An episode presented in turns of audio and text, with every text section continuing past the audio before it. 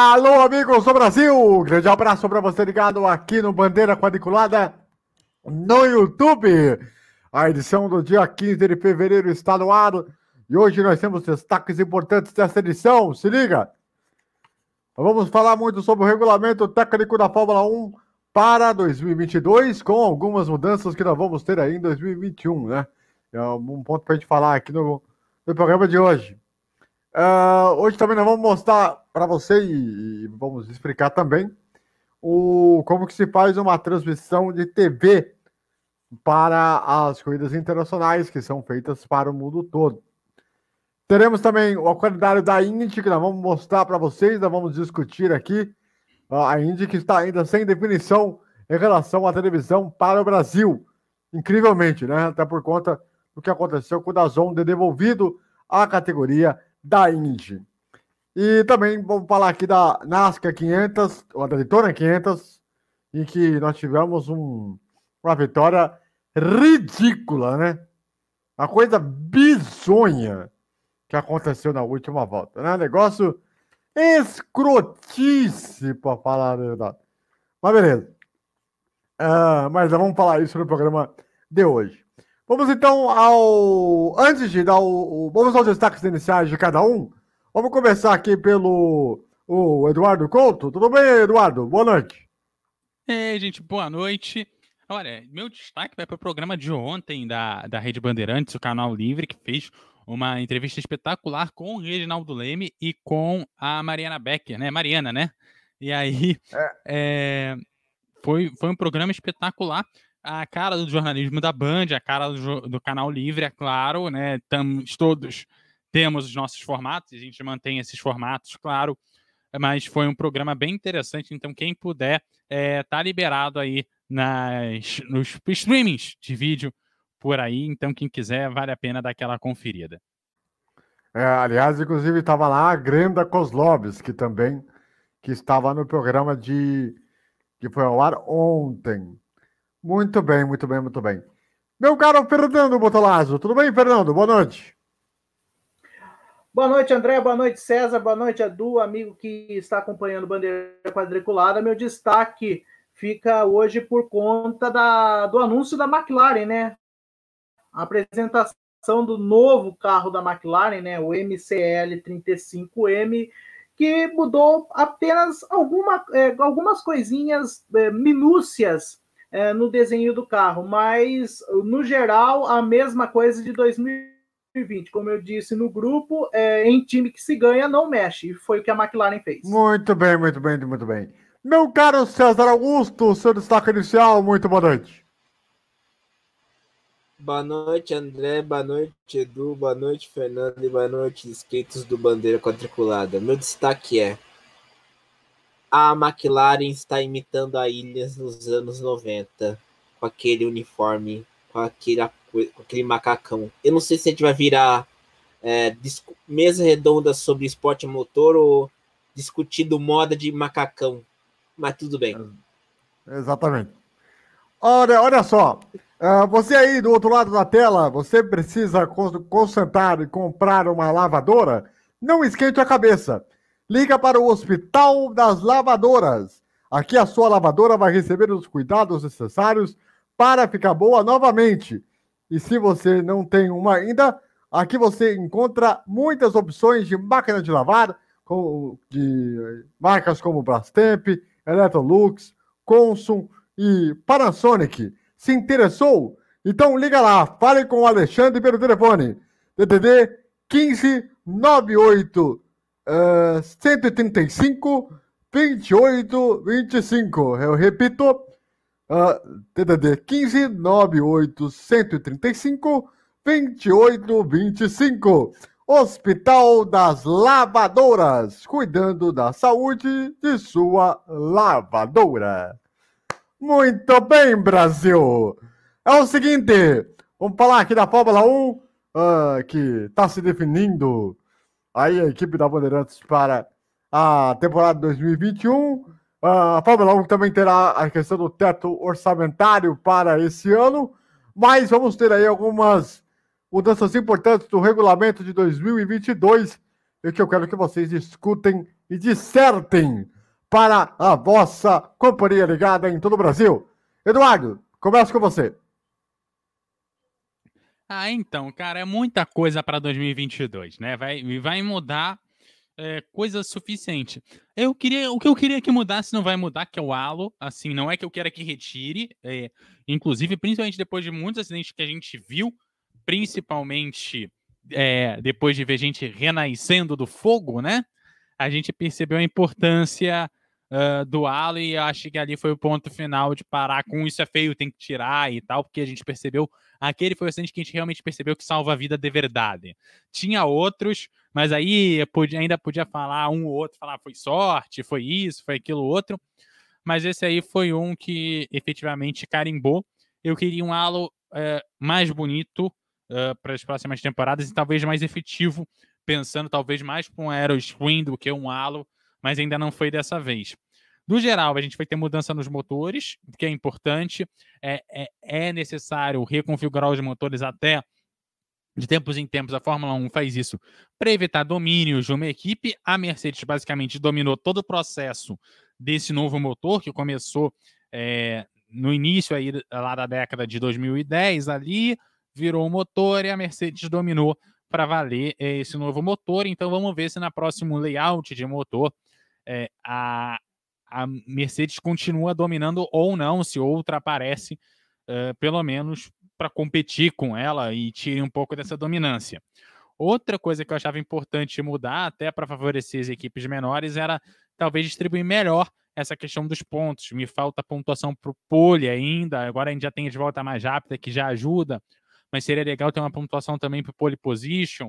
De repente, quem conseguir né, a, a o, o triplo, né, a trifeta ali, né, de conseguir é, liderar todas as voltas, ter a volta mais rápida e ainda ser o pole position, também deveria merecer uma bonificação ali no, no campeonato, que é uma coisa que é, mesmo com a dominância da Mercedes, o Hamilton é, não consegue fazer isso toda a corrida. De, tem, às vezes ele passa corridas e corridas sem conseguir fazer, mesmo ficando praticamente a corrida o tempo inteiro na frente, mas quando ele para no box, alguém vai lá e fica ali, ele perde aquela voltinha, né?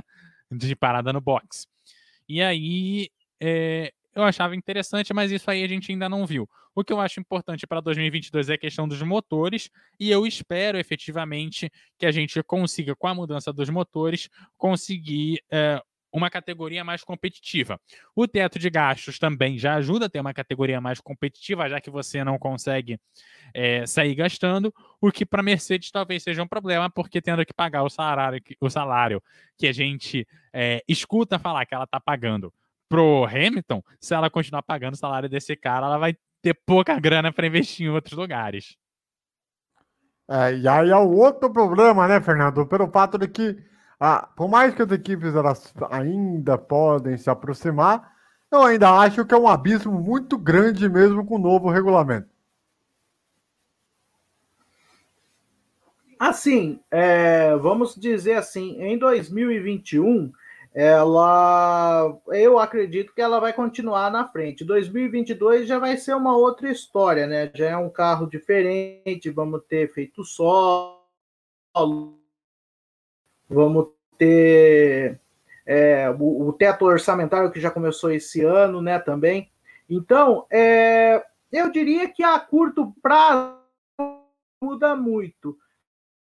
Agora, e na questão do longo longo prazo, pode ser que eh, haja uma mudança nos fatores. É bom lembrar também que a, a Red Bull comprou né, agora os direitos da, de tecnologia da Honda, né, que sai esse ano da categoria, e aí ano que é, a Red Bull vai ter um motor próprio. Pode ser que seja uma nova, uma nova nuance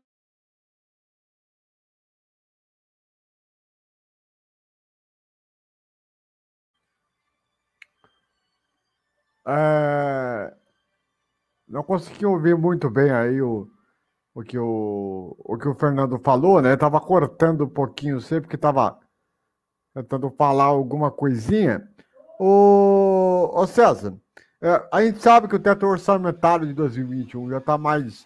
Já é certo, uh, teoricamente vai se ajustar para muita coisa, Mas 2022 eu não tenho essa certeza que vamos ter uma diminuição muito grande das equipes grandes para pequenas, né? porque a estrutura no, no, no primeiro momento ela pode servir para alguma coisa. O problema é que depois eu não sei se isso vai uh, mudar muito o cenário. O que, que você acredita com esse regulamento técnico com as mudanças para 2022? Eu acredito que vai ser interessante ver um seguinte ponto. O Fernando falou que a Red Bull comprou os direitos esportivos do motor da Honda. Só que a questão não é 2022, é 2025 porque o congelamento do regulamento técnico de 2022 por três anos, o novo motor vai ter que ser barato, muito inovação tecnológica, e aí entra o momento José Simão.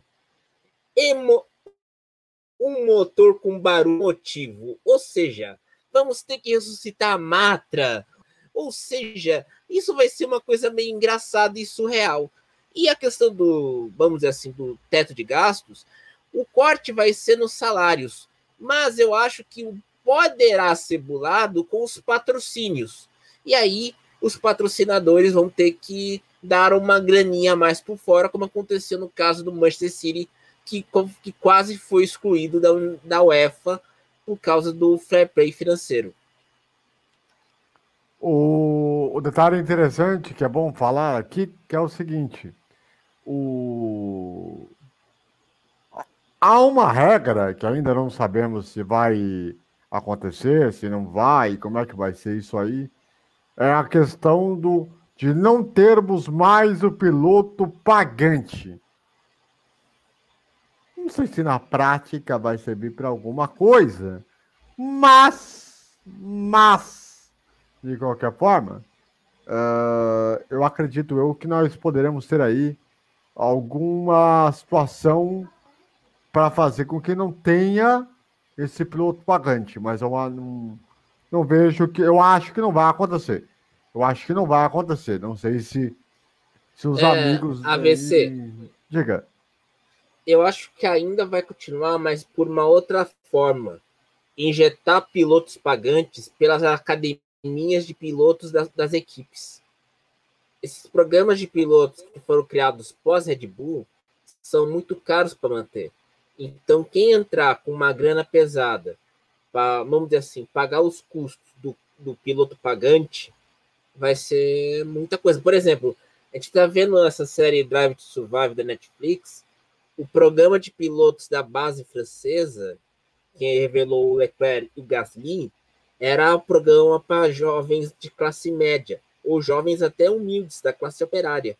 Mas, vamos dizer assim, tudo muda de uma hora para outra. E aí temos que ficar atentos que o piloto pagante não vai ter mais aquele paizão que vai pagar a estrutura da equipe, como aconteceu com o Lawrence Stroll, no, com o Lawrence Stroll na, na Williams, e a família Latifi com o Nicolas Latifi na mesma equipe mas poderá ter um piloto pagante que vai pagar a vaga de uma academia Ferrari, ou da academia da Mercedes, ou até mesmo da Alpine, que é a nova equipe. Muito bem. Uh, Fernando, quer falar alguma coisa aí, já que estava cortado naquela hora? Não, só concordar com o que o César falou. Realmente é isso. Eu acredito que agora vai ser comprada a vaga na academia, que vai ser o meio mais fácil de entrar. Se bem que nós tivemos o lance do Petekoff, né, que foi preterido pela academia da Ferrari, mas conseguiu uma vaga para a Fórmula 2. Então, eu acho que o caminho vai ser mesmo esse para tentar burlar essa regra do piloto pagante. Mas só se eles criarem um outro, outro obstáculo, mas por via vai ser isso daí mesmo. Muito bem. Bom, o negócio é o seguinte. Eu sei que vocês estão muito interessados em questão da televisão, né? Como é que funciona, a parada aí de, de, de televisão no mundo, né? Como é que se funciona para transmissões de estúdio, de switcher, lugares e tal. O, a gente vai mostrar aí para vocês aí agora uh, como que funciona os bastidores da, de uma transmissão de televisão. E aí o Eduardo Couto vai nos trazer para a gente explicar, para que você em casa entenda como que tudo funciona. Diga lá, meu caro Eduardo.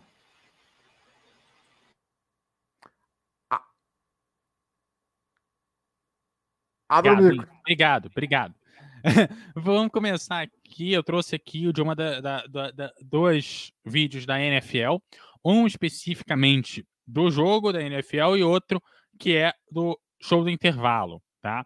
É, a diferença básica é que no jogo você não tem o controle dos acontecimentos, enquanto o show do intervalo você tem, tanto é que você vai conseguir ver aí na sua tela o roteiro do show do intervalo, existe um roteiro, inclusive os câmeras já sabem o que que eles vão filmar uh, e o que que eles têm que captar e sabem a ordem que cada é, que cada corte vai ser feito. Então você sabe que vai sair da câmera 1 para a câmera 5, depois vai para 3, depois vai para 7 coisa que no jogo é mais complicado.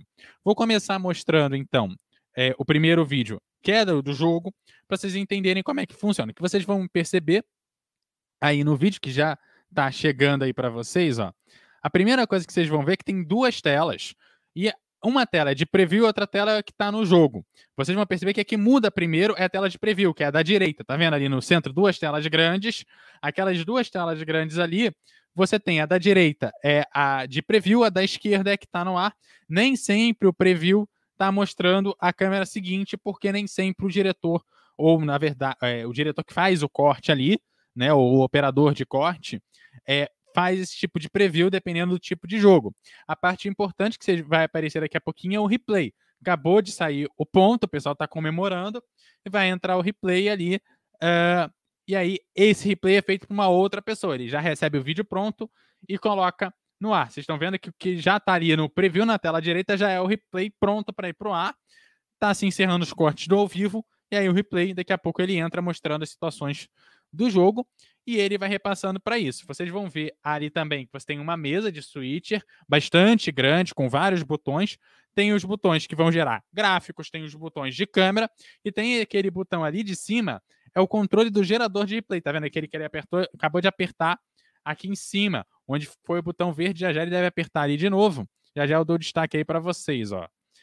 Quer ver, ó? Nesse momento, aqui, ó, ele vai cegar e vai apertar esse botão ali em cima, tá vendo? Apertou ali o controle do replay, deixando o replay no ponto onde tem que entrar, ele vai lá, aperta, entra o replay e fica ali bonitinho do jeito que tem é, que ser exibido o replay, ele marca o momento, dá o play, o stop e coloca o replay no ponto devido para ser exibido. O próximo eu vou deixar vocês curtirem um pouquinho, que é o show do intervalo da, N, da NFL. Olha lá, ele cortou, que vai entrar agora. Esse aí é o show do intervalo. Vocês vão percebendo ali, ó. Shot é o, é, é o, é o plano, plano 33 é a câmera 14.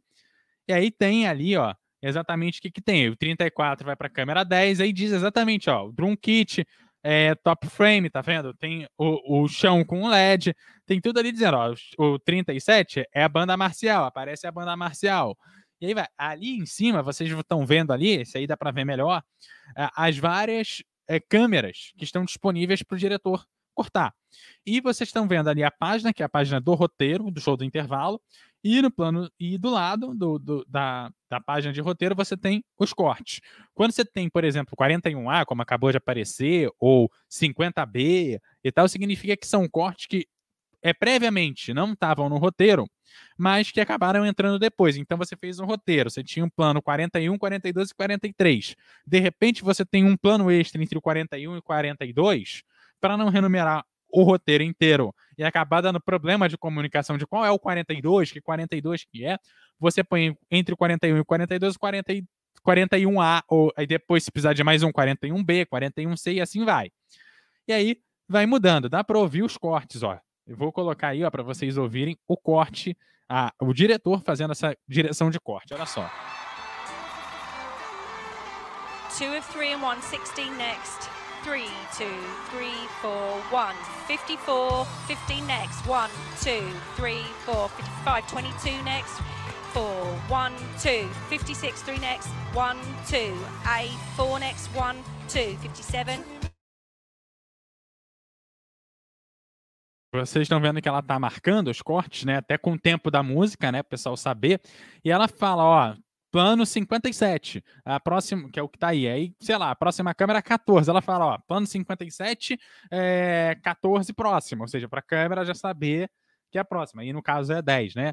É, qual é a próxima câmera que vai vai seguindo. E aí ela vai assim até seguindo. Esse é o show do intervalo do Super Bowl, ele tá todo numerado.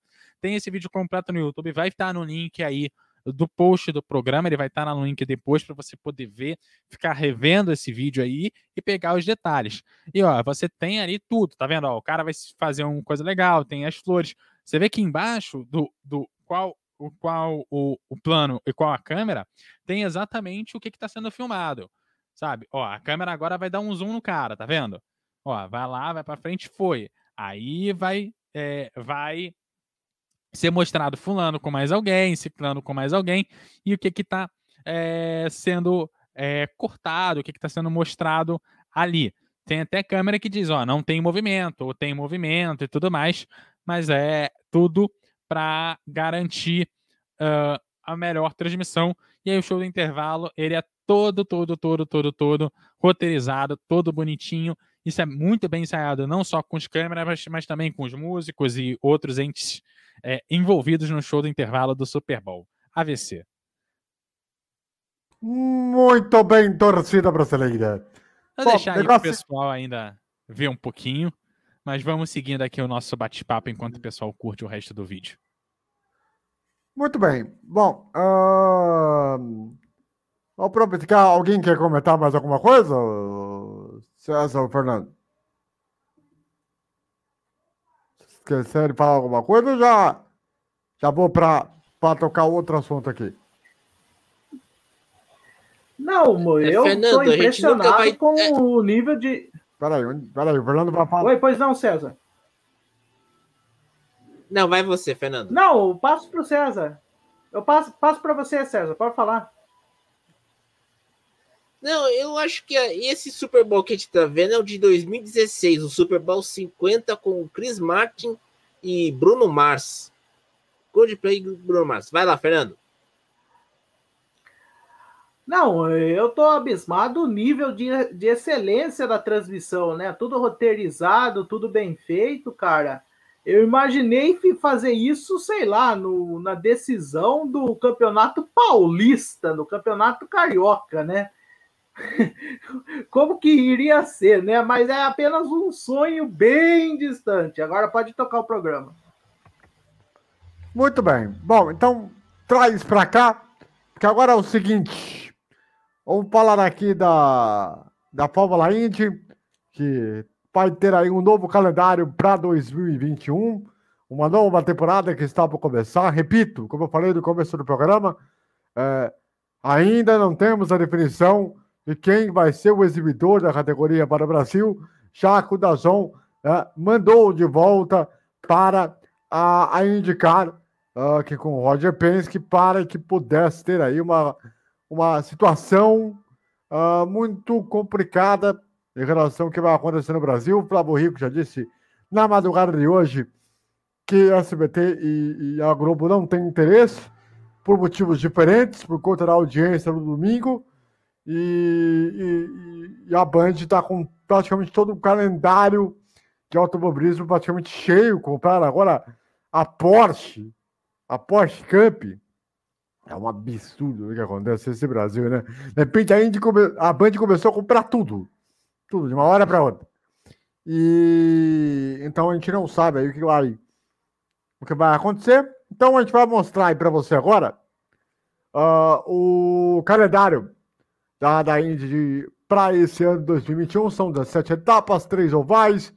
Aí algumas etapas importantes. A primeira etapa em 7 de março em São Petersburgo. Depois nós vamos ter a segunda etapa em 11 de abril em Birga. Depois nós vamos ter em Long Beach a terceira etapa no dia 18 de abril. Depois vamos ter no Oval do Texas uma rodada dupla no dia 1 e 2 de maio. Depois a primeira corrida em Indianápolis no dia 15 de maio. Depois, as 500 milhas de Indianápolis, no dia 30 de maio, a prova tradicional da categoria. Depois teremos em Detroit, dia 12 e 13, rodada dupla. Elkhart Lake, no dia 20 de junho.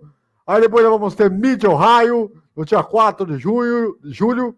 Depois vamos ter Toronto, no Canadá, no dia 11 de julho. Depois vamos ter Nashville, no dia 8 de agosto. Aí vamos ter a outra corrida de Indianápolis, que é no circuito misto, dia 14 de agosto. Depois vamos ter St. Louis, no Oval, no dia 21 de agosto. Depois vamos ter Portland, no dia 12 de setembro. Depois vamos ter Laguna Seca, no dia 19 de setembro, uh, fechando o calendário da Indy. E eu agora vou dissecar esse calendário com nossos amigos, começando aí com o Eduardo. Diga lá, Eduardo. Calendário bom, né? 17 corridas é coisa pra caramba, né, cara? É legal que tem etapa dupla, então já facilita pra gente a cobertura. São 14 finais de semana, né? São três rodadas duplas. Então, facilita 14 finais de semana só. Tá quase começando, vai começar é, agora em março, vamos até é, quase lá o final do ano, aquele mês de folga ali entre Indianápolis e Indy 500, que fica lá o pessoal rodando ali no oval um mês, que é super, super legal, e depois da Indy 500, etapa dupla em Detroit, que também é um circuito tradicionalíssimo na categoria, legal a gente voltar lá para Toronto. Ano passado eu não me lembro da corrida de Toronto, pelo menos se teve eu não lembro, que é um circuito. É, não acho que é o circuito mais legal da categoria, mas eu acho que é um dos circuitos mais bonitos da categoria. Aquela coisa não é um circuito legal, mas é um circuito bonito, igual o Mônaco, né? Na Fórmula 1, não é um circuito tão legal assim, mas é um circuito bonito. E é, acho legal Portland lá em setembro, pode definir a temporada. E depois o Laguna Seca, que é o de Monte Rei, fechando ali também no final de semana seguinte, é outro que também deve decidir a temporada. Lembrando que a Indy de 2021 é, vem aí tentando fazer um campeonato melhor do que o de 2020, mas já um pouco mais organizado, sem as questões todas de auge de pandemia. A gente espera que a gente tenha uh, um campeonato um pouquinho mais tranquilo nessa questão de pandemia e que ele seja tão competitivo quanto do ano passado, mas bem mais organizado do que o do ano passado. E aí, Fernando, quero saber de você sobre esse calendário da Indy, quais são os seus destaques, te chamou mais a atenção. Beleza. É, só uma, uma curiosidade, se alguém puder pesquisar, mas eu, eu acho que houve uma troca é, entre Long Beach com, com Laguna Seca. Pelo que eu vi, Laguna Seca vai ser a penúltima etapa e Long Beach será a última. E o calendário vai começar, a temporada vai começar em, é, no Alabama em Barber, se eu não estou enganado. Mas eu vou verificar essa informação. Mas o que me chama a atenção é o seguinte: voltou pistas, é, pistas clássicas, né? Nashville é a grande surpresa, né? Volta a Fórmula, a, o calendário da Indy, só que não no circuito oval e circuito no circuito de rua, né? Que vai passar pelo, por diversos pontos da cidade, o o que me chama atenção, porque se tem o circuito oval, o que dá a entender é que a Indy, ah, podem falar o que quiser, mas para mim a Indy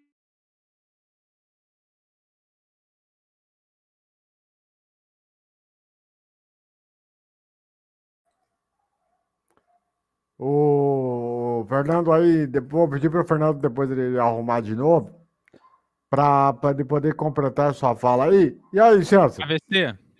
Diga. Só corrigindo, realmente houve, houve a mudança no campeonato, mas esse aqui é, é o vídeo oficial da Indy com o calendário, é o vídeo que você encontra lá no canal oficial da Indy, então a gente, é o que a gente está trazendo para cá, mas realmente depois da publicação houve essa mudançazinha no calendário, então só confirmando aí a, a, a informação do nosso querido Fernando, né, que falou com a gente é, aí é, a gente vai realmente começar no GP de Barber, né? Motorsport Park, no dia 18 de abril. São Petersburg, dia 25 de abril. Texas, corrida 1 e 2 de maio. Depois, Indianápolis, a primeira corrida dia 15, 500 milhas, 30 de maio fechado. Depois, uh, a gente tem 12 e 13 de junho. Depois, 20 de junho também lá no Road America. O Mid Ohio, 4 de julho. Toronto, 11 de julho. Depois a gente vai, em agosto, tem o GP de Nashville. O segundo GP de Indianápolis no circuito misto. E fechando as corridas em agosto, o World Wild Technology Raceway, né, que é o de 21 de agosto está ali. Depois a gente vai para Portland, 12 de setembro, é, Laguna Seca, 19 de setembro e Long Beach, fechando a temporada dia 26 de setembro. Muito bem. Quer completar alguma coisa, Fernando?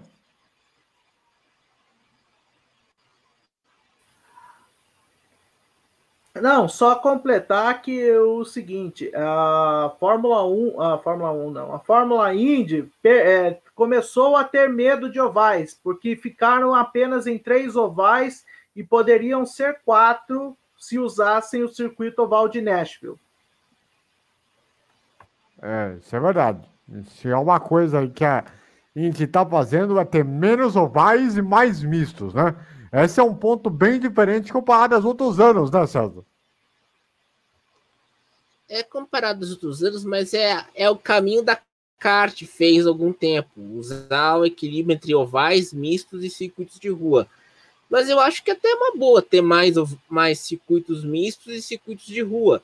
Porque aqui nos Estados Unidos, quem domina o oval é a NASCAR.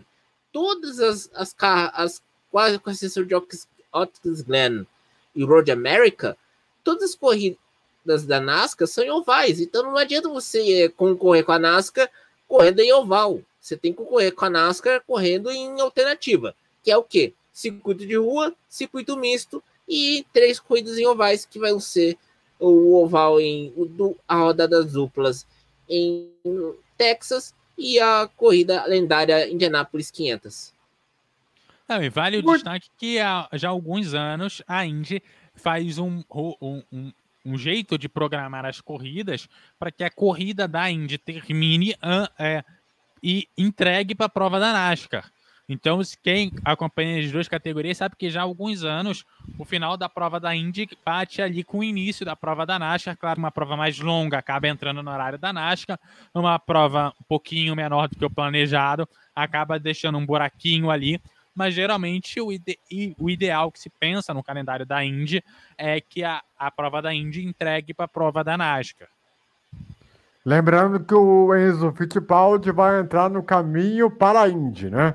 Aquela categoria de acesso para a, a Indy. Vamos ver o que, que vai acontecer com o trabalho que ele vai conseguir fazer para tentar chegar a, a Indy ainda de ter a super licença.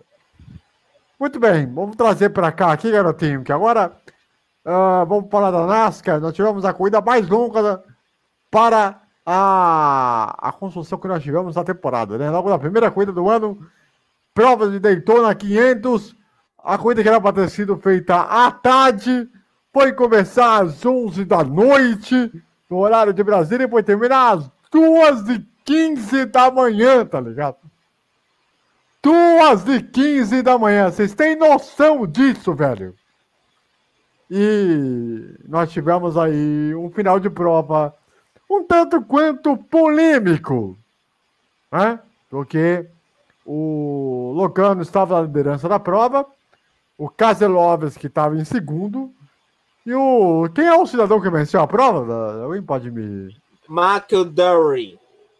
Exatamente. Este cidadão estava em terceiro lugar. Aí na última volta, beleza, todo mundo ali em fina de Ana, ninguém atacando ninguém, até achei estranho, por ser um final de prova, porque eu achei que todo mundo ia atacar de um lado para cima, para baixo, para um lado para o outro, mas todo mundo ficou lá na filinha de Ana. Beleza. Quando foi entrar para a curva 3, antes de vir para a reta, o esse cidadão que estava em terceiro lugar conseguiu a façanha de empurrar o amiguinho, empurrar o senhor Kazelovski. E aí o Kazelovski jogou o amiguinho posterior, que é o Logano pro muro. Do muro foi pra grama. O problema é que toda a confusão que ele arrumou acabou causando um acidente terrível lá atrás, em que o Kyle Busch e outros dois carros acabaram se chocando, bateram no muro, pedaços de carro ficaram na gra... naquela, naquele soft wall lá em cima, ou seja, acima do soft wall, poderia ter causado problema muito grande. Ainda bem que todo mundo saiu bem do carro, é, mas é uma irresponsabilidade tremenda. Tremenda. Tudo bem, o cara querer ganhar pela primeira vez a categoria, beleza. Mas é de uma. Assim. Eu fico puto. Eu, na hora, fiquei puto. Eu, eu pensei, mano, assim. Cara, o que passa um cidadão que poderia ter causado um problema gigante para seus colegas de pilotos durante uma prova? Na última volta, na última curva. Qual a necessidade disso? Eu queria que alguém me desse uma explicação para isso. Posso falar? Porque alguém. Por favor. Seguinte. Lembra-se que no ano passado o Ryan, o Ryan Newman teve esse mesmo problema e quase morreu. Você lembra disso, né? AVC, Eduardo Sim. e Fernando. Sim, positivo. A gente lembra o que aconteceu. Na Sim. última volta, na curva, o carro voou e estava para vencer a corrida. Eu, eu acho que o grande problema da NASCAR, e a gente, um fã da NASCAR vai nos odiar, mas é uma verdade. Essa coisa de batida, totó, acidente, não adianta. A NASCAR fica com uma fama de redneck, ou seja, categoria para caipira do sul dos Estados Unidos, enorme. Porque o cara quer ver Big One, quer ver Three Wide, quer ver acidente, em vez de ver uma disputa limpa. Aí o que acontece? A, a corrida ontem em, de, em Daytona tinha que começar às 5 da tarde. Eu ia fazer o comentário na Races Life, tanto que eu pedi demissão de, hoje de manhã. Quando eu percebi que na transmissão da Fox estava vindo uma. A, as bandeirinhas estavam tremulando com uma ventania muito forte, eu comentei: vai ter chuva. Conheço Daytona. Porque Daytona, nessa época do ano, fevereiro, chove. Aí, fala, aí entra o Eric Gabriel no Twitter falando: não, tem, tem, tem corridas que Daytona não chove, como 2013 e 2018. Tá bom. Só que em 2014, a corrida terminou à meia-noite e meia, horário de Brasília. Com o, a última vitória do Dale Earnhardt Jr. Como é que você vai me explicar para o público que o público da NASCAR aqui no Brasil tem uma visão tanto quanto pequena? Por quê? Eles têm medo de perder público, perder fãs, porque ah, o carro não é seguro, ah, o carro voa, ah, corrida é oval, o oval não é uma pista perigosa, a questão da chuva, porque o, o carro da NASCAR não pode correr em circuito molhado, de chuva no oval. Não, perde público, cara. Esse é o problema. Como é Hashtag é saudade vai... das duas horas da Fórmula 1. Exatamente. Vai lá, vai lá, vai ser. É, é aquilo que eu, que eu costumo mais ou menos dizer assim. Eu gosto, acho a NASCAR muito bacana, um esporte, um campeonato muito legal, assim, como, como torneio, só que não casa com o Brasil, né? Não casa com o público brasileiro. Né?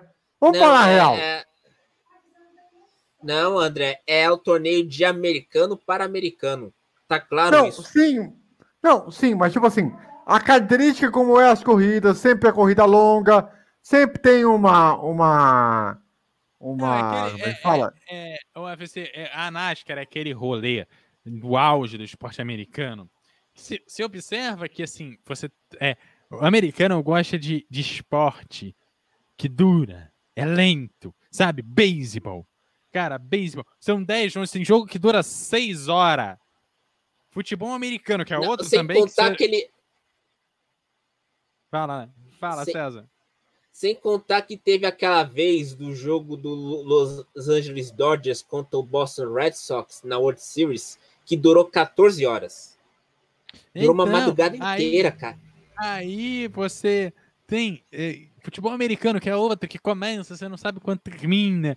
E é legal, às vezes, às vezes você tá lá, É, uma vez eu vi um jogo, cara, que no final do primeiro quarto o cara desceu 50 jardas, fez o, o touchdown e acabou, 7 a 0 O cara fez aquele pontinho de chute ali e acabou. Foi só. O, depois o pessoal não conseguiu mais descer as linhas. Foi só isso que aconteceu o jogo inteiro. Sabe? No máximo o cara desceu, ah, desceu 30 jardas. E aí? Ah, não, o quarto passe. Aí o cara foi, deu a terceira descida, não conseguiu, foi tentar chutar a gol com 30 jardas do negócio. Ou seja, ah, vocês falando, vai errar. Ah lá, ah lá, palhação, vai errar. Entendeu? Aí Nasca, que também é outra, que demora. Aí para, aí não sei o que. Sabe, é, americano gosta de esporte que tem highlight de que do negócio tem 7 horas, você faz um highlight de 30 minutos, que é o que importa do, do rolê. Sabe, ele gosta, ele gosta daquela coisa que você vai fazer o churrasco, vai ficar ali vendo o negócio que não aconteceu, de repente alguém grita, vai, vai fazer o ponto, aí junta todo mundo, ah, beleza, vou voltar para ali, vou tomar minha cerveja, comer meu churrasco, ficar na minha piscina, Aí, fica aí, quando for acontecer alguma coisa, me grita, hein? Ah, eu acho que se você assistir Senhor dos Anéis, é capaz de dar menos do que um jogo da, da NFL, uma não, corrida da NASCAR. Assistir Anéis... os três, assim, a versão do diretor é capaz de dar menos tempo. E ter mais ação. Ah, dá. Dá sim. O Senhor dos Anéis, cada filme tinha média de três horas. Não, e assim, é, eu não sei qual o que o Fernando ele, ele, ele acha, mas assim, para o Brasil, por mais que a gente tenta fazer fã da categoria, que tentam a gente falar aqui do torneio e tudo mais e tal, a própria categoria não se ajuda, né, o, o Fernando? É muito diferente da Índia, por exemplo, que cativou muito rapidamente o público do Brasil, né? Sim, sim. É, é aquele negócio, né? A NASCAR, ele é um campeonato que agora ele começou a ficar mais aberto para o para o, os exteriores, né, para os estrangeiros, né, do que a Fórmula Indy, que começou a abrir lá nos anos 80, né? O exemplo claro disso foi o Emerson. Mas é por causa disso. No Brasil, se já tem gente que, que vamos supor, em decisão de campeonato, que nem teve campeonato brasileiro, campeonato paulista, que já ficava de saco cheio quando ia para prorrogação, e aí não desenrolava, ia para a disputa de pênaltis, é, é, é um negócio assim. O brasileiro ele gosta de estar tá ganhando, gosta das competições em formatos europeus, diferente do americano, formato europeu, é limite de duas horas, é o futebol assim, tá 30 minutos de prorrogação, depois pênalti, né? Então, o que, que dá para entender é o seguinte: Cara, se não tem o brasileiro envolvido, é muito difícil. Fica um esporte de nicho. Como muitos estão analisando, é, e até com uma certa razão, que nem falou, ah, o Fórmula 1 virou esporte de nicho. A NASCAR é um esporte de nicho, é só fãs enlouquecidos pela categoria que assistem. Não é um esporte de massa no, no Brasil como é o futebol, como já foi a Fórmula 1, não é mais faz tempo, né? Então é complicado mesmo. Você acha que a, a Índia ela casa muito mais com o Brasil comparado com a NASCAR, Fernando? Se eu falar que já casou e não casa mais hoje, você acreditaria? Eu acho que não. Nesse ponto eu tenho até um, um, uma coisa com, com, com o César, com, com, César, não, com o Fernando, né? Que, que era uma coisa que, era, que eu sempre gostei de automobilismo desde pequeno, né? E, e, e era engraçada porque é, geralmente domingo eu não, nunca fui muito fã de, de futebol, né? De acompanhar, eu sempre acompanhei futebol é, como segunda categoria, segunda categoria ou terceira categoria, né? Eu sempre preferi ver os jogos da NBA, ver um esporte de inverno, automobilismo, que realmente é, é a minha grande paixão no, no, no ramo de esporte, né?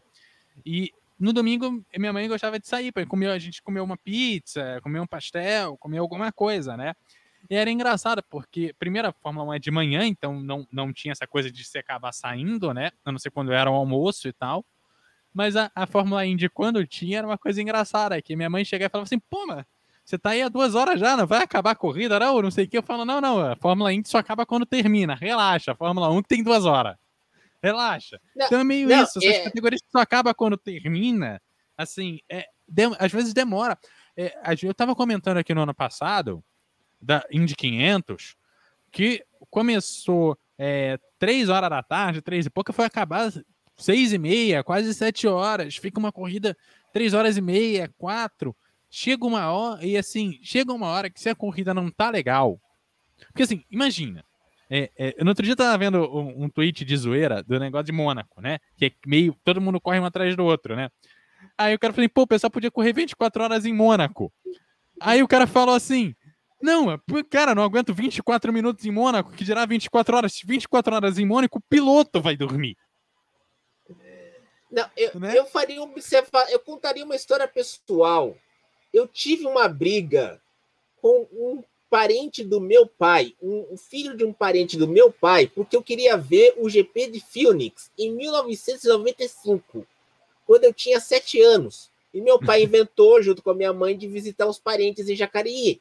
Eu briguei com o filho do, do, do parente do meu pai, porque eu queria ver a corrida. Eu não queria estar lá vendo os- as brincadeirinhas chatas de criança. Eu queria ver o pega pra capar da, em, em Phoenix. Você acha que eu vou ficar querendo ver o pega pra capar? Ah, ai, Daytona, vamos ver, vamos parar porque tá chovendo. Vai pro inferno! Que negócio é esse? Vamos criar pneu de chuva para circuito oval. E outra, e outra coisa, a NASCAR ela devia ser informativa. devia ser naquele estilo da grande jogada. Quem lembra da grande jogada aqui da Manchete? Ah, clássico, clássico, clássico. Hã? Você pegava um compacto, se não me engano, de meia hora ou 50 minutos, com os melhores momentos da prova. Ponto. Você mostra a carta de, de visitas para pô, para o Brasil. Você bota uma semana depois. Mano, você consegue fazer o retrato da prova de uma maneira extremamente inteligente. É, mas ó, ó, ó o tempo do compacto. Meia hora, 50 minutos. Não é igual fazia uma, uma certa emissora aqui no Brasil, que botava a porcaria do compacto às duas horas da manhã de, do- de, na madrugada de domingo para segunda. Aí você ficava lá para ver o compacto. O cara dizia, dizia na grade que era 20 minutos, quando você via, não tinha nem 5. Então, só que assim, só que assim, na grande jogada, na época com o Edgar de Mano Filho, a grande parada era o quê? Horário de almoço, pode ter um compacto de automobilismo ali, com uma hora, uma hora e pouco, né? Duas horas, com principais categorias do mundo. Tudo colocados aliás- ali em compacto, e narrados ainda. Que, aliás, vou te falar um negócio. Tá enchendo de programa esportivo domingo agora de novo, né? E vou falar, que eu sei que a, a gente que acompanha esporte, que ah, vê esses programas, a gente fica assistindo, chega lá domingo de manhã, ou às vezes pega na outra, que é o dia inteiro, né? E tal. Cara, às vezes quando o cara não tem muito. Quando o cara não tem a- a- aquele churrasco para te oferecer, o cara fica ali tentando te enganar com biscoito maisena e creme cracker ali, cara. Que, pô, você fica assistindo o programa, você fala, mano, tá, tá difícil isso aqui, porque o cara fica tentando te enganar a tua fome ali, cara. Fica mostrando, não, a gente vai visitar as geleiras do, do sei lá, do Cazaquistão, cara. Você fala, "E- que- pra quê? Isso, Entendeu? a gente tá Então esse show do ajuda. esporte a- ou- A gente tá a gente discutindo o show do esporte ou o esporte espetacular, Fernando? Todos dois. É, então. Só que o estilo da grande jogada, a grande, a grande parada da grande jogada é que eles souberam fazer uma coisa que poucas emissoras fizeram no, no Brasil e talvez no mundo.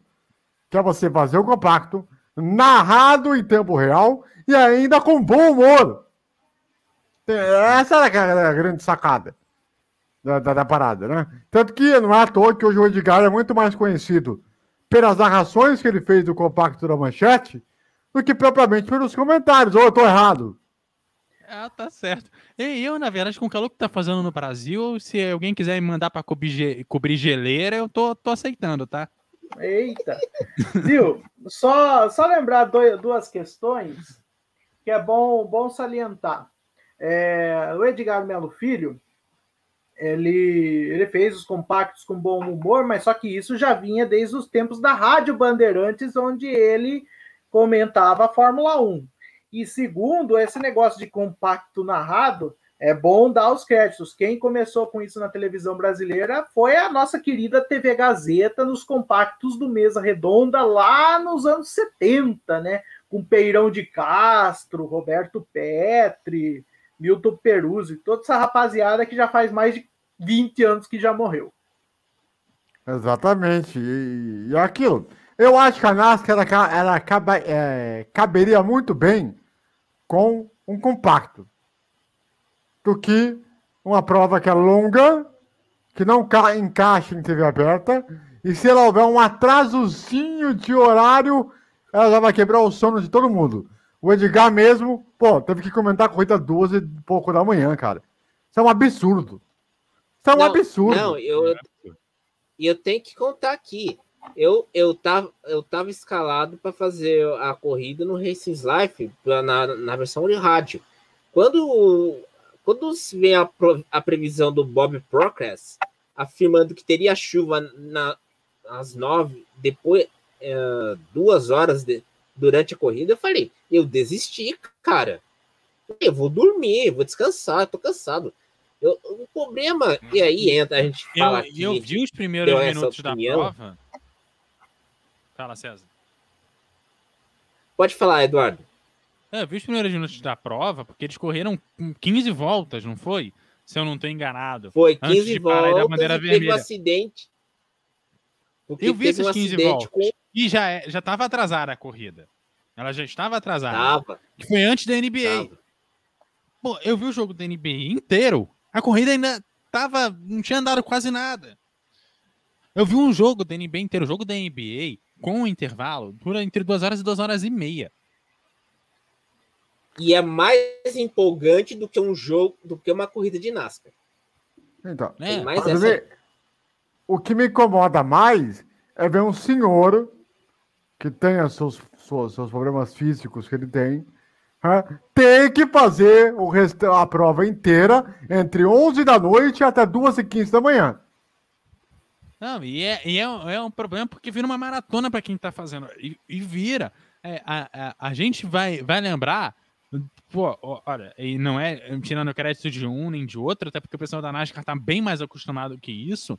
Mas pra- pegando para uma categoria que o pessoal tem mais acesso, um acidente lá que destruiu o guarda-reio na Fórmula 1 do ano passado, que ficou uma hora e meia a corrida parada, é uma galera que acompanha ah, automobilismo, né, ficou assustada, que às vezes é uma galera que não acompanha a NASCAR. Pô, o pessoal fez milagre. A NASCAR, você tem que estar pronto para cobrir uma hora e meia, duas, três horas de transmissão com nada toda semana. Tu não tem mais assunto, cara.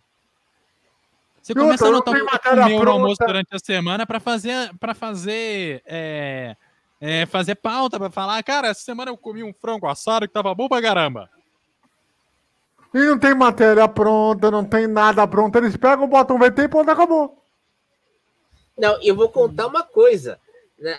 Antes de eu pedir a demissão no Race Life, eu fiz dois eventos pré-Daytona. o Clash e o Duel. No Duel, a Fox Sports 1 americana mostrou um documentário sobre a- os bastidores dos Dias de Trovão. Daquele filme dos anos 90. E o Do, Fernando tá- do Tom Cruise, dirigido por Tony, Tony Scott. Fala, Fernando. Fernando, você lembrou de uma parada parecida, né? Ah, eu lembrei, acho que você estava nessa, a gente nem se conhecia, mas você estava. Você me contou uma história parecida, final da Sul-Americana de 2012. Ficou quase uma hora, né? O São Paulo e Tigre, o Tigre não voltava, ficava naquele lenga-lenga, você não tinha mais o que falar na transmissão, né? Conforme o tempo ia passando, os times não iam voltando. É, então, tanto que foi a, a Não, narração de, e foi a narração de título mais constrangedora que eu já vi na minha vida. Não, não, ia te lembrar que eu, Eduardo e você, AVC, quando teve aquela confusão do estádio do River Plate em 2018. Não, Ah, foi, é foi um combo de desgraça. Aquele, é que foram dois finais de semana, um choveu, no outro o pessoal destruiu o estádio. não, Foi, foi um combo Foi. de desgraça aquela final também. né? Nossa Eu senhora. acompanhei a transmissão, eu acompanhei essa transmissão com vocês E, e, sinceramente, eu, eu não lembro se eu comentei com vocês depois, mas eu, eu imaginei, viu, como é que os três estão se virando, porque não tem nada. Eu tava ouvindo vocês e vendo no Sport TV, não tinha nada para falar. Vocês tiveram que se virar para botar alguma coisa e, tipo, o pau torando, né? Lá. Não, foi engraçado. Foi engraçado. Foi engraçado que a gente ficou o quê? Uma hora e pouco? Ah, Não, foi. três horas. Quase três horas, horas, é verdade. Três horas, porque. Aí nós ficamos, passamos, giramos, giramos, giramos, informação, tentando fazer aquilo na hora, você improvisa. Eu nunca tinha feito uma cobertura nesse nível, porque era para ser minha primeira final de Libertadores. Eu só fui narrar agora, é, nesse ano. Então, é, é muito diferente. Tanto que no jogo de volta acabou que eu fiquei na, no, no, nas reportagens daquele jogo, da, do jogo Você de volta. Você ficou na reportagem e eu fiquei como plantonista. Exatamente. Na final em Madrid. Exatamente. Então, é. a, às vezes, tem acontecimentos assim, fora de hora, beleza, ok, é compreensível. Agora, você tá numa corrida da NASCAR. Você sabe que a corrida, com todo respeito, é um porre. É um porre. E você não, o narrador, ele tá lá, o narrador, peraí, só um instantinho. O narrador ele tá lá para ler 33 pilotos. Tá aqui. Pá, beleza. Ele tem a obrigação. O Teodos é o cara que foi mais esforçado com a NASCAR de todos que narraram até hoje. Todos. O cara que chegou, pegou, botou lá número, número do carro, número disso, número daquilo, número daquilo outro, vai daqui, vai de lá, vem daqui, vem para lá, tá? E o cara fez o que ele deveria fazer. Então, é o que eu, com, que eu acho, assim. Bom, vamos lá então para nossas considerações finais. Começando aí com o Fernando Botolazzo. Ah, vamos lá então. É... Já está na hora de dar tchau. Então, a McLaren lançou o carro, vamos esperar a próxima, que provavelmente vai ser a Ferrari. E vamos ver o que a escuderia Gurgel vai nos apresentar esse ano. Dizem que a novidade é o motor 1700 do SP2. Forte abraço, gente. Tchau, tchau. Muito bem. César, César Augusto. Só quero dizer uma coisa. Nasca, vai pro inferno! ai, ai, Eduardo Couto! Seu destaque final, é, Brasil! Vou falar, meu destaque final tá embaixo. Tá na hora de dar tchau para essas corridas eternas e acabar com essa palhaçada. Tá na hora de dar tchau aí, ó. Tá aí embaixo. o Teletubbies. Ai! Tá na hora de dar tchau! Tá na hora de dar tchau! Ah. Ah, você em casa, em todo o Brasil. Respira, respira. Ah, é. ah, você ligado em todo o Brasil, muito obrigado pela audiência, pela grandíssima companhia. Tenham uma, todos uma grandíssima semana. Se inscreva no canal, ative o sininho para receber as notificações. E segunda-feira que vem estaremos de volta. Um grande abraço e bye bye!